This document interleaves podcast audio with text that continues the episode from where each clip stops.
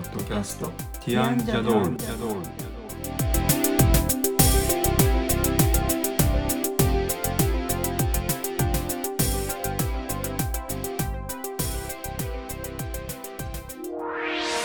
こんにちは。ティアンのコリンです。こんにちは、ティアンのエリコです。今日はティアンジャドールの第37回ですこのポッドキャストでは音楽やアートデザインなどティアンのメンバーの切り口で10分から15分程度でお話ししていきます今日は11月27日に行われた小室哲哉さんのクラシックコンサートえーヒストリアっていう名前のコンサートをやったんですけど、えーこのコンサートに僕たちも行ってきましたのでその感想など、えーそんなお話をしていきたいと思います。はい。小室さんのコンサートをとっても楽しみにしてたんですよね。そうですね。いつもと違ってクラシックだったんですけれども、はいいつもは TM だったりとか、はい。ご本人のソロのコンサートだったりとかしてましたけど、今回ちょっと毛色が違うというか、どうだったですか？はい。あの、えっ、と、ビルボードクラシックっていう、あのビルボードっていうのがありますね。ビルボードライブっていう、あの、東京とか横浜とか大阪とかに。はいでそこが主催だと思うんですけど、はい。で、えっ、と、まあ本人はシンセサイザーを弾くことに変わりがないんですけど、はい。えー、とそれ以外の部分でクラシックのあのフルオーケストラを入れてはい。オーケストラのアレンジで小室さんの楽曲をあの、まあ、インストロメンタルで聴かせるっていうコンサートだったんですね。はい。で11月27日っていうのは小室さんの誕生日だったんですね。はい。はい、で64歳なのかな？64歳になった誕生日ということで、まあ、記念日ということもあってこのコンサートが企画されたんだと思うんですけどはい。たまたまなのかそれわかんないけど、はいまあそれもあって結構楽しみにしてたんですけどはい。まず率直な感想としてはですね、はい。えっ、と 良かったことは良かったんですけど、はい。あのクラシックっていう風にしてる割にはその生音があのあんまり聞こえないというか、うんちょっと、PA システムを通してクラシックの音が出てきていたので、はい。ちょっとそこが物足りなさというせっかかく生のオーケストラが入ってるのにもったいないな。う。ていうのが。そうですね。あとあのえっ、と曲のアレンジを、えー、と小室さん本人ではなくてえっ、と指揮者の方はい。育郎さんって言ってましたっけ？藤原育郎さんって確か言ってたような気がするんですけど、はいまあ、その方がオーケストラのアレンジをしてはい。でえっ、となんとかフィルハーモニーとか言ってたようなちょっと名前覚えてないあんまり聞いたことなくて、ちょっと覚えられなかったですね。でその方たちを楽管弦楽団の方々が演奏をするっていうところで小室さんはシンセサイザーやピアノをそこに重ねて演奏するっていう感じだった感じなんですよね。で曲は小室さんが手がけてきた TM とか渡辺美里さんとかはい。安室奈美恵さんとか川原智美さんとか TRF とかいろいろまあやってましたね。あとパンドラっていう朝倉大輔さんとやってたユニットの曲とかも最後の方にちょっとやってたりしましたけど、で結構いろんな曲を聴かせてくれたのは楽しかったですが、はい。えー昔ですねえっ、と1991年の12月なんですけど、はい X の YOSHIKI と小室さんとで組んだユニットがあって V2 っていうユニットがあるんですよ。はい。V2 っていうのはドイツのロケットのミサイルの名前なんですけど、はい。まあ、そういった名前はきっと今だとなんか賛否両論ありそうな名前の付け方だなとは思いますけどはい。そのものとものとしての美しさみたいなのがあるからその名前にしたみたいなことを当時小室さん言ってたような気がするんですけどはい。その時えっ、とその X の YOSHIKI もそうだし小室さんもそうだしクラシックはもともと関連があるということを言ってたような気がするんですよね。なのはいでその V2 って曲2曲しかないけど、うんその2人が12月5日にコンサートやっていて、うんフルオーケストラ入れてやってたやってたのを見たんですテレビはいテレビというかビデオか何かで。はい。僕はそっちの方がなんかその映像を見る限りは今回よりもしかしたら良かったんじゃないかなっていうふうに思いましたね。うん、それはオーケストラ部分も2人が作曲したということですか、まあ、当時僕がまだその時高校生だったのでうん、あんまり詳しいことまでしかも今ほどインターネットとかなかったからはい。はっきりしたことはわからないですけど、ん。映像を見る限りとかその当時その頃って TMN のエクスポっていうコンサートとかを TM 並行してやってた時期ではい。ラジオとかで聞く範囲からすると小室さんが結構手がけてたアレンジとか含めてやってたんじゃないかなっていう気もしますしうん。あとその時同時にあのミュージカルの「マドモアゼル・モーツァルト」っていうミュージカルがやっていてそれ小室さんが全編曲を手掛けてたりしてはい。でその V2 のコンサートでも「マドモアゼル・モーツァルト」のミュージカルの曲を演奏してたりしたんですね。はい。TM のコンサートの中でもその曲はそういった曲を演奏マドマドモアゼル・モーツァルトの曲とか演奏してたんですけど、TM のコンサートは TM なのでクラシックじゃなかったですけど V2 のコンサートのビデオを見るとおあの普通にバイオリンバイオリンというかあのオーケストラが入ってる映像とかが出てるので、で音楽聴いてもまあそのモーツァルトマドモアゼル・モーツァルトの音楽なんですけどそっちの方が素晴らしいなっていうふうな感想を僕は、あの全体を聴き終わった時に持ちましたね。うん。今回のがつまんなかったわけじゃないですけどはい。なんか小室さんがもしかしたら完全に一人でやった方がいいんじゃないかなっていうふうにあの思いました。はオーケストラなしで。いやおなしでじゃなくてアレンジとかも小室さんがやった方がいいんじゃないのかなって思いました、うん。うん、まあでもえっ、となんだっけかな TRF の「寒い夜だから」っていう曲とか、安室奈美恵さんの「ネバーエンド」っていうあの沖縄サミットの時の曲とかはい。あと後半の方で「Can You Celebrate」っていう安室奈美恵さんの曲とかはい。のオーケストラバージョンはまあそれなりに壮大な感じはしたので良かったとは思いますけどね。はい。TM の「ゲットワイルド」とかを1曲目にやってましたけど、はい。ちょっと面白いとは思いますがうんそんなにこうすごい好きな感じではなくかったですね、あの、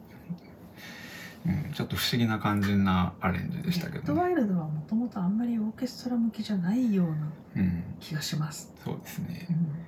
はい、まあでも小室今の小室さんはこういろいろなことをやってくれた方が多分いいと思いますしうん。小室さん自身が時々言ってるんですけどこうキャリアを積んでいくみたいなことをよく最近言ってるような気がするのではい。そういった意味では復帰後はこういろいろややってくれるのはいいんじゃないかなとは思いましたけどね。はい。はい、という感じですね。はい。あの12月9日に兵庫県えー、とどこでやる神戸だったような気がするんですけど、はい。そこでもう一回あるんですよね。はい。まあ、それには行かないですけど、はい。えーまあそんな活動があったということですね。はい。エリコ的にはどうでしたか？一緒に見て思ったうんこととかあると思うんですけど。まあ、コリンと全く同じことはその PA をオーケストラの音にまで入れる必要はあるのか？っていうのをちょっとうん。思ってしまったのとあとピアノもそうされちゃっていたんでグランドピアノが真ん中にあったんですけどシンセとこう差をつけるためにピアノは生じゃダメだったのかな？とかちょっとそれは素人考えかもしれないんですけどでもちょっと私はそういうふうに思ったのとあと後半あの女性ボーカルが入っちゃったんですけどその女性ボーカルが入っちゃったがゆえに小室さんとオーケストラがなんか伴奏みたいな感じにどうしても聞こえてしまうんですよ。その女性ボーカリストが歌い上げるタイプの方だったので、ビバリーさんっていそうう結構若いアーティストの方結構大きい声でこう歌い上げられちゃうとなんかあのよく歌番組とかでオーケストラをバックに歌手が歌うってああると思うんですけどなんかそういう感じに音だけ聞いてると感じてしまうのでそこを歌いるのかなせっかくオーケストラなのになってちょっと私は思ってしまったっうんていうのがありますね。ビバリーさんっていうのはえっ、と朝倉大輔さんと一緒に小室さんが、えー、と引退するって言ったちょっと前に作ったユニットでパンドラっていうユニットがあるんですけどその時のゲストボーカリストみたいな感じの人で台湾人の方なんですよね。はいでまだすごい若い感じの方だと思うんですけどあの僕の感想としてはこうピッチは全く狂わずにすごいこう声量もあって迫力ある歌い方ですけどただ確かにクラシックの今回のコンサートではボーカルは小室さんあの楽器の一部として使ってほし使いたいみたいなことを言ってた割にはボーカルメインに聞こえたっていうのはあるかもしれないですね。うん、とその演奏の部分が霞んでしまうようなそうそれがちょっともったいないなと思いました。そうですね。歌のコンサートだったらすごいかもしれないですけどね。そうですね。うん、という感じですかね。はい。はい。えっ、とちなみにその PA が入っていたっていうところに関しては、はい。えー、と今回のホホールが、うん。えー、と渋谷のオーチャードホールっていうところだったんですよね、なんかそこは狭いかなって思いましたけどはい。まあでもしょうがないんですかね。なんかあのオーケストラがすっごい窮屈そうに乗っかってたんですけどでもあそこって普通に NHK 交響楽団とかの定期演奏とかもあるホールだと思うので、オーケストラの人数が多かったのか普段の編成より、もしくはもしかしたらでもグランドピアノあのピアノコンチェルトとかだと普通にグランドピアノコンサートグランドが入るんで小室さんが使ってたのはコンサートグランドではなかったのでもっと小さいグランドですね、なのでなんでそんなに狭苦しく見えるのかもともとそういうホールなのかはちょっとあんまりしょっちゅう行くホールじゃないのでうん。分かんなかったですね。はい。ちなみにあのこのコンサートの後にあった小室さんのあのファンクラブ向けのあのなんか配信みたいなのが毎週あるんですけど、はい。それを見た時に小室さん本人があの言ってたのがオーケストラが後ろで鳴ってるのにシンセサイザーでオーケストラヒットってあのジャーンっていうあの音があるんですけど、はい。その音を出して重ねてましたとか自分で大笑いしてましたけど、はい。なんかまあその辺が不思議なコンサートだったなっていうふうに よくわからないみたいな小室さんもでも笑いながらそこを話したからオーケストラあるのにオーケストラヒット出しちゃったとかバイオリンの音鳴ってんのにバイオリンの音出したみたいな。間違ってるんじゃなくてわざとだって言ってました。わざとそうってことですか、しかもなんか、ま、結構自由にや弾いていい任されてたみたいなことを言ってましたけどまあその辺どういうものなんだろうなって思いながら その配信を聞きましたけどまあでも面白かったかな。あの面白かったんじゃないですかね企画としては、はい、まあでも僕的には多分 TM のコンサートの方がやっぱり圧倒的に面白いかなとは思いますね。ショーとして。方はそうじゃないですかね、うん。基本的に。ちなみに小室さん本人が歌を歌ってましたけど僕はその歌は結構いいと思うんですよね。いノー嫌だコメントってですね嫌だっていう人が多いみたいですけどあのでもその楽器の一部という意味ではいいんじゃないですか？いやもうノーコメントですね。多分あのオーケストラの演奏は霞まないというふうに思いますそういう問題そういう問題じゃないと思う。あの小室さんの歌が聴けるアルバムっていうのは最近あんまりないですけどえっ、と1989年の「デジタリアン・イズ・イーティング・ブレックファースト」っていうアルバムと「ヒット・ファクトリー」っていうアルバムは小室さんのボーカルが聴けるアルバムなので。